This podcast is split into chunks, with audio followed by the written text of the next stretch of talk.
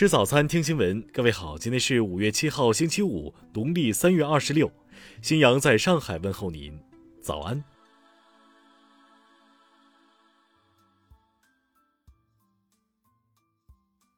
首先来关注头条消息。二零二零年六月，嘉兴一名年过七旬的老人在某小区内兜售玉米，被保安劝退。傍晚时分，老人晕倒，保安立即拨打了幺二零，将其送往医院。十多天后，老人不治身亡。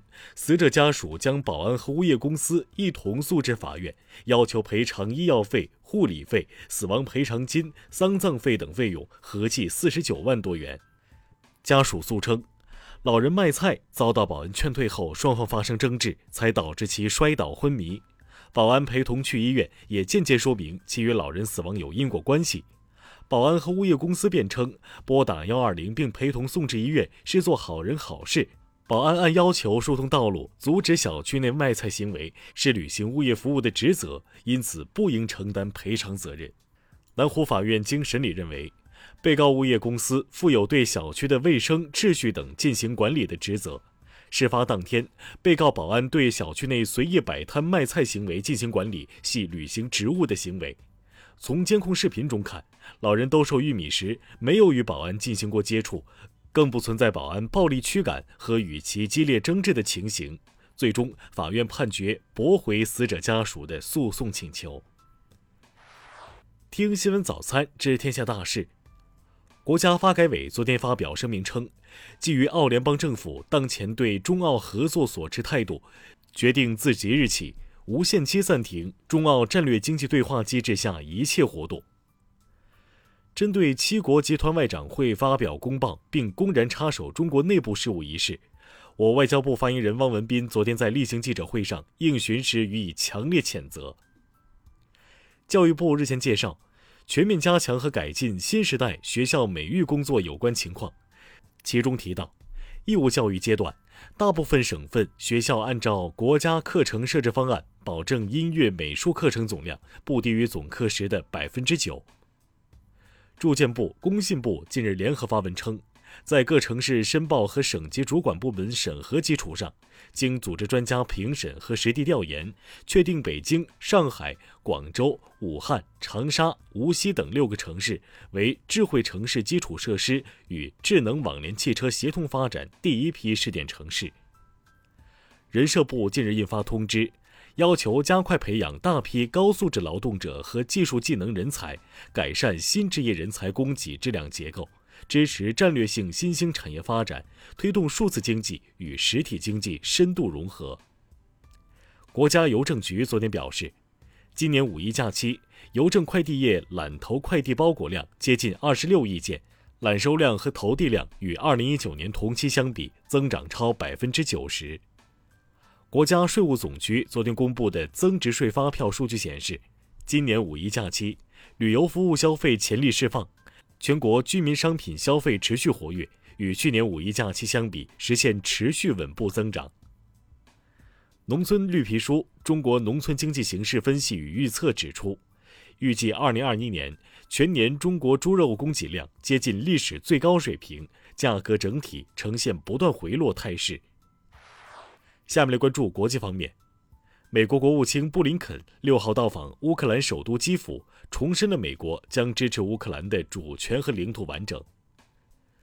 美国疾控中心五号表示，根据其最新研究预计，在保证疫苗接种率和防疫措施的情况下，在今年七月底前，美国新增新冠病例数将大幅下降。美国脸书公司的监督委员会五号宣布。维持公司一月做出的封禁美国前总统特朗普相关账号的决定，但要求公司在六个月内重新发布有关特朗普账号状态的审查结果及最终决定。世界贸易组织总干事伊维拉五号呼吁中国、俄罗斯和古巴等国家审议扩大向其他国家供应新冠疫苗的可能性。欧盟六号更新国别名单。建议成员国即日起对七国及中国开放外部边境，美国、巴西、印度等国仍然榜上无名。俄罗斯政府五号发布的一份官方文件显示，俄政府已经批准了废除《开放天空条约》的提案，并决定将该提案提交给俄总统普京。德国联邦统计局六号公布的数据显示，经价格、季节和工作日调整后，三月德国工业新订单环比增长百分之三点零，为连续第三个月环比增长。蒙古国副总理五号表示，政府决定从八号起，为遏制新冠疫情而实施的全民警戒状态下调至高度警戒状态，以期逐步实现复工复产。下面来关注社会民生。受沙尘过程影响，中国西北、华北地区出现区域性可吸入颗粒物重度及以上污染。六号，内蒙古、新疆、宁夏等地多个城市空气质量出现严重污染。五一期间，河南嵩山少林寺内一明代古碑遭游客刻画，引发舆论关注。据寺方介绍，该古碑是岳州禅师之碑，目前正在处理，保证其完整性。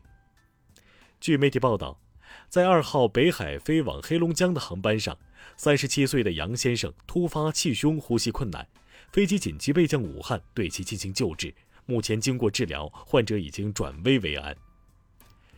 近日，湖北一高校开设了一家爱心超市，学生通过参与志愿活动、捐赠爱心物资，可获得爱心积分，凭积分在该超市兑换商品。黑龙江虎林市一男子花八点五万买一台二手克隆车，刚开一个多月就被抓获。该男子对使用伪造机动车号牌及伪造机动车保险标志的违法行为供认不讳，目前已被行政拘留。下面来关注文化体育。二零二一直通 WTT 大满贯世乒赛暨奥运模拟赛女单半决赛，孙颖莎面对王艺迪以四比二获胜，打进决赛，将与陈梦争夺最后的冠军。中甲联赛第三轮，武汉三镇零比一不敌贵州智诚，南通之云二比一战胜北京北体大。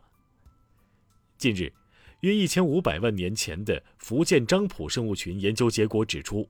其中绝大部分节肢动物都是现生属，为各类群的分子系统学研究提供了很好的时间校正点。《自然》杂志最新论文称，研究人员在肯尼亚发现约7.8万年前一名幼儿得到了有意识的安葬，这是非洲现代人类已知最早的埋葬行为。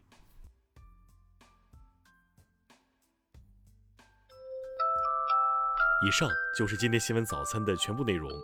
如果您觉得节目不错，请点击再看按钮。咱们明天不见不散。